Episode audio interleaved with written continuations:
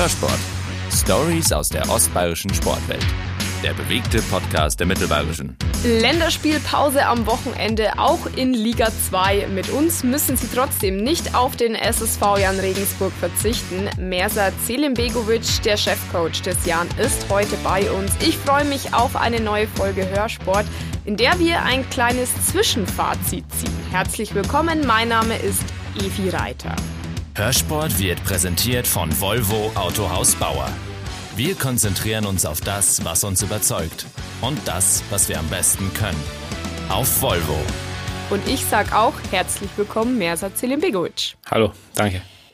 Ja, Länderspielpause bedeutet für den Trainer nicht unbedingt Pause, oder? Auf gar keinen Fall.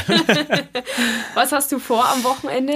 Ja, ist schon ein paar Tage bis zum Wochenende. Erst einmal muss man ein paar Sachen noch erledigen, aber dann ist Familie im Fokus. Ein, zwei Tage. Okay. Aber abschalten geht trotzdem Äh, nicht. ich sag's, in dem Beruf geht das. Ganz ehrlich, geht ganz abschalten geht nicht. Okay.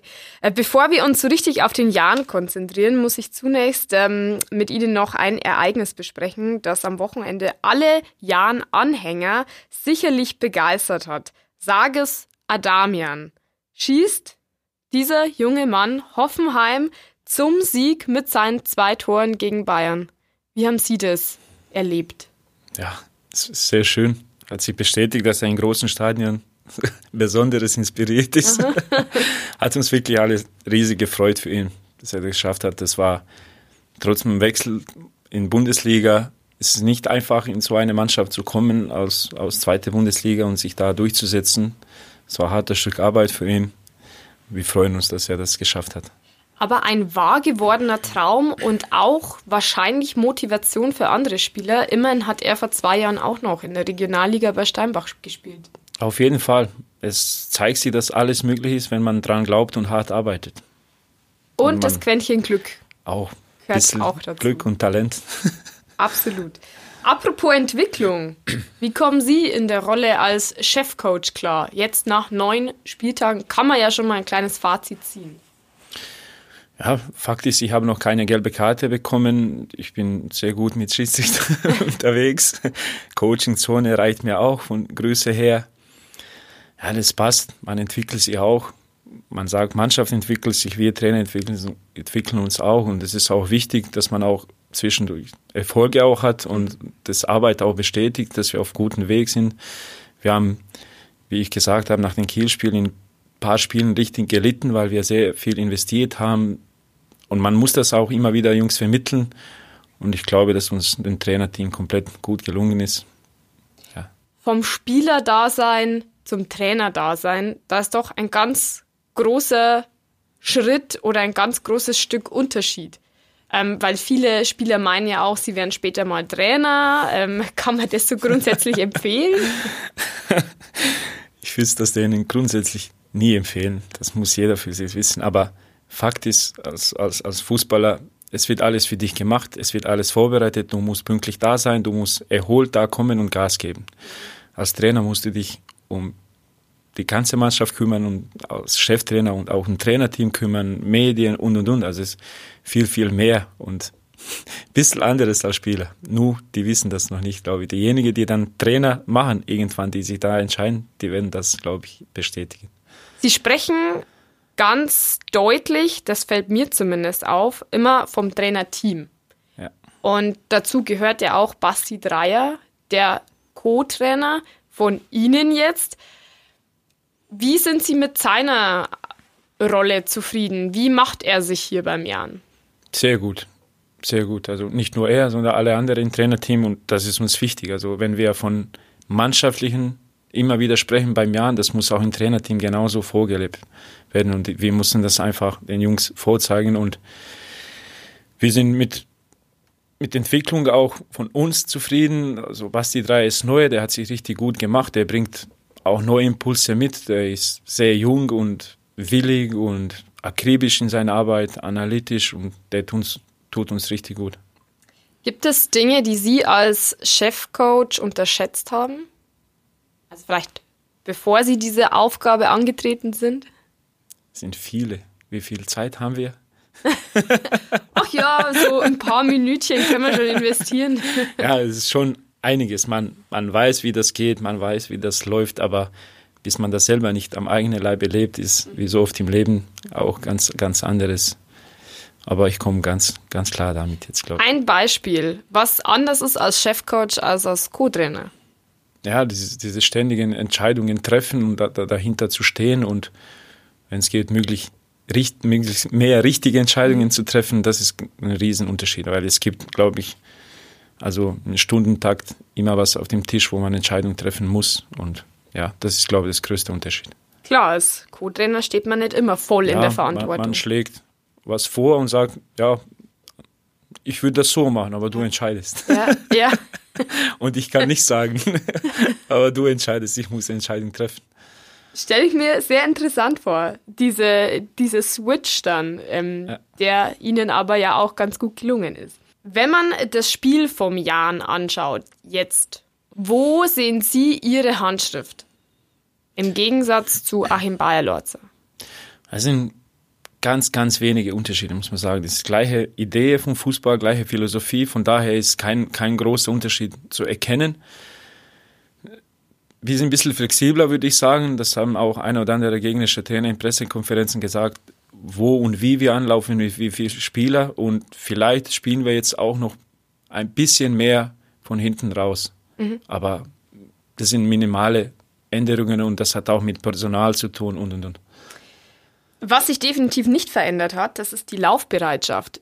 122 Kilometer hat das Team gegen Kiel abgespult und nach meinen Recherchen ist das sogar Rekord. Also Rekord in der zweiten Bundesliga. Das ist ja Wahnsinn. Also 122 Kilometer. Das ist schon ein harter Stück Arbeit. Es ist halt so, dass in dieser Spielidee das einfach drinsteckt. Wichtig ist diese Trainingssteuerung, dass wir Jungs gesund haben, aber dass die in die Lage sind, sowas zu machen. Und diese Bereitschaft auch, dass man so viel laufen kann und soll. Ich habe dann Jungs auch nach dem Spiel gesagt, wenn wir noch bessere Entscheidungen treffen mit Ball, dann laufen wir ein oder andere Meter weniger. Mhm. Ist auch nicht von, von Nachteil, glaube ich. Aber das ist auch Entwicklung. Das heißt, es ist Fluch und Segen so zugleich.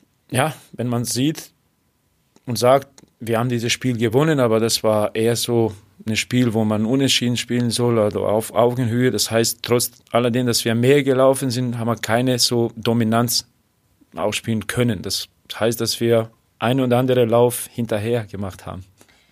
Und äh, das steht ja auch für den Kampfgeist. Das ist ja auch immer ein ganz wichtiges Thema hier beim Jan. Und der interne Konkurrenzkampf, der sich in dieser Saison etwas mehr entwickelt hat. Und äh, das hat auch unsere Zuhörer beschäftigt. Auf Instagram gab es nämlich die Möglichkeit, an sie Fragen zu stellen. Ich habe mir mal drei rausgepickt. Zum einen möchte Nina wissen, gibt es Spieler, die im Winter aufgrund fehlender Spielzeiten weg wollen? Also von unserer Seite ist das schwer zu, zu beantworten. Muss man Winter abwarten und dann mit allen möglichen reden und dann schauen, was da in denen Köpfe steht. Derzeit also noch nicht zu beantworten. Wir, Wir stellen bis die Frage. Winterpause noch ein paar Tage. Das stimmt. Es ist ja erst Oktober. Wieso kommt Alex Nanzig gar nicht mehr zum Einsatz? Wäre es auf einer anderen Position für ihn denkbar? Ja, es ist so, dass wir da zwei Spieler haben und in Vorbereitung hat sie einer ein bisschen abgesetzt und ja, es ist dann auch schwierig für den anderen, nicht so einfach. Es war in unseren Gedanken, ein paar Spielen das auch vorzunehmen, haben wir uns trotz alledem für den anderen entschieden, aber es heißt jetzt nicht, dass Alex auch bis Winterpause nicht spielt oder auch für alle anderen. Von daher ist diese erste Frage ganz schwierig, weil ich weiß nicht, vielleicht spielen bis Winter die, diejenigen, die bis jetzt fast gar nicht oder wenig gespielt haben. Mhm. Aber es ist einfach so, dass man sich nie gegen einen Spieler entscheidet, sondern für einen anderen. Und das ist uns wichtig. Und derjenige, der nicht spielt, kriegt auch begründet, warum, weshalb, wieso und was er besser machen muss, soll, dass er da eine bessere Chance hat, nochmal zu spielen. Nachfrage von mir. Wie schaffen äh, Sie, diese Spieler bei Laune zu halten? ja, ich rede mit denen ganz offen und ehrlich. Und zwar sehr oft und in unterschiedlichen Lagen und ja, ich, ich weiß nicht, ob uns das über die Saison hinaus gelungen wird. Es ist auch, aber wichtig ist zu erwähnen, dass da beim Ausfall von Spielern wir darauf sehr großen Wert legen, wie die charakterlich zu uns passen, sind die in die Lage, wenn es nicht so läuft, mitzuziehen und und und. Ich glaube, das ist als allererstes entscheidend und dann dieser offene und ehrliche Umgang miteinander und dann auch Bereitschaft von den Spielern, das da mitzumachen, weil letztendlich ist das auch für denen sehr, sehr schwierig, das verstehe ich. Ja, und sie sind ja auch nur Menschen. Und sie genau. wissen jetzt ja auch, wie es ist, als Spieler nicht zum Einsatz zu kommen. Sie waren ja auch selber äh, Profispieler. Kracht's da manchmal auch in der Mannschaft? Also ganz ehrlich, klar, es ist hier immer, wird, wird von Loyalität gesprochen und jeder Spieler macht super und charakteristisch sind alle Spieler stark und gehen mhm. damit toll um. Gibt es auch vielleicht einen Ausreißer, ohne jetzt mal einen Namen zu nennen, aber haben Sie da schon auch zu kämpfen mit? Also bis jetzt hat es so nicht so richtig gekracht. Man, man merkt bei einem und anderen vielleicht, dass das irgendwie in, in, in ist, dann, dann beschäftigt sich man mit dem noch intensiver bis jetzt haben wir das gut gemacht. Also es hat noch nicht gekracht. Es hat noch nicht gekracht. Dritte Frage. Sind Sie mit dem Kader zufrieden? Sind im Winter Neuzugänge geplant? Das möchte auch eine Userin auf Instagram wissen. Wir sind mit unserem Kader sehr zufrieden. Das, das haben die, diese Spiele bis jetzt auch gezeigt, dass es alles knapp ist, obwohl wir viele neue Spieler haben, viele Spieler, die erstes Mal zweite Bundesliga spielen. Wir waren fast in jedem Spiel auf Augenhöhe und wenn nicht Tick besser. Und bis Winter ist, wie wir schon gesagt haben, ein bisschen Zeit und also geplant ist es da nichts, aber wir sind offen für alles. Wie stark schätzen Sie den Kader ein im Vergleich zum Vorjahr? Ist auch schwierig jetzt zu beantworten. Das wird sich am Ende der Saison so zeigen, so richtig. Aber wir merken schon, konkurrenzfähig sind wir auf, auf alle Fälle. Und wenn man das vergleicht, das, das erste Jahr in zweiter Bundesliga, wo viele Spieler, auch Sage Saddam, ein bisschen Zeit gebraucht hat und und und, es ist schon irgendwo auf Augenhöhe. Und wichtig ist, was am Ende, wie sie sich bis Ende entwickeln, weil Sagis und Al Gadoui und alle anderen haben sich mit Zeit entwickelt. Die waren nicht von Anfang an für Hoffenheim oder oder alle anderen interessant? Geboren. Für Hoffenheim ein absoluter Glücksgriff. Andreas Albers ist ja bisher ein überragender Joker. Fluch und Segen auch für ihn irgendwie. So diese Joker-Rolle ist ja jetzt auch mal von Anfang an geplant. Also bei Verpflichtung ist jeder dann geplant, irgendwann von Anfang an zu spielen.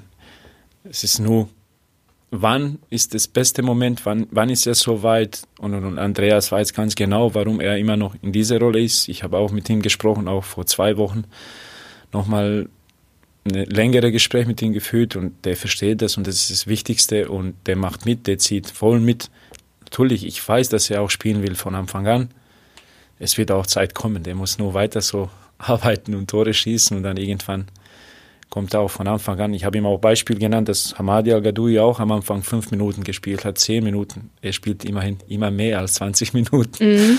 Und irgendwann war Hamadi auch gesetzt und hat auch als Stammspieler Tore gemacht. Aber das ist ja für einen Trainer der absolute Glücksfall, wenn man so einen Edeljoker auf der Bank hat, wo man schon fast sicher weiß, den, wenn ich jetzt bringe, dann schießt er mir noch ein Tor. Ja, es ist schon schön so einen Spieler zu haben, der mit seiner Körperlichkeit und Wucht immer für, für Unruhe in gegnerischer Abwehr sorgt und dann noch dazu sehr, sehr torgefällig ist, sehr guten Riecher hat. Das Glücksgriff. Vielleicht zum Schluss noch ein Fazit aus den bisherigen neun Spieltagen. Ja, wir haben gesehen, trotz vieler personeller Änderungen, dass wir in der Lage sind, gegen jeden zu punkten. Wir mussten uns immer strecken, wir mussten immer auf 100 Prozent kommen. Wir haben elf Punkte, waren aus meiner Sicht einer oder andere Punkt mehr drin.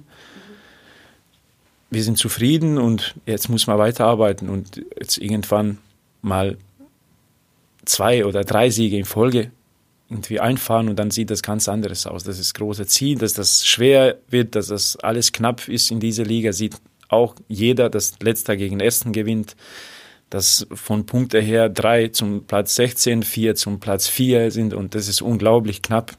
Aber wir sind äh, insgesamt mit Entwicklung zufrieden. Ein oder andere Punkt konnte mehr sein. Muss man uns strecken, dass wir das irgendwann aufholen. Ich weiß, Sie sind kein Fan äh, der Statistik. Nichtsdestotrotz habe ich mir mal die Situation im äh, vergangenen Jahr angeschaut, zu diesem Zeitpunkt nach neun Spieltagen. Jetzt sind es nur drei Punkte zum Abstiegsplatz. Im vergangenen Jahr waren es doch schon neun Punkte. Heißt das, die Liga ist nochmal ausgeglichener in diesem Jahr, nochmal stärker? Ich glaube, beides ausgeglichen und stärker. Man hat gleich in den ersten fünf Spielen schon gemerkt, äh, das, das wird schon sehr, sehr knapp. Das, das geht in diese Richtung wie vor zwei Jahren. Das, das glaube ich bis zum letzten Spieltag fünf oder sechs Mannschaften absteigen könnten. Und waren Mannschaften, die ganz was anderes vorgehabt haben vor dem Saison. Ich glaube schon, dass das sehr, sehr knapp wird. Ich hoffe, dass wir dann ein bisschen früher das schaffen und, und nicht bis zum letzten Moment zittern muss. Es bleibt also spannend. Auf jeden Fall. Vielen herzlichen Dank für den Besuch heute. Hab mich sehr gefreut, dass wir auch in der Länderspielpause über den SSV Jan Regensburg quatschen können. Vielen Dank, alles Gute und wir drücken die Daumen für die nächsten Spieltage. Gerne, danke schön. Hörsport wurde Ihnen präsentiert von Volvo Autohaus Bauer. Kommen Sie vorbei in der Lagerstraße 12 in Regensburg.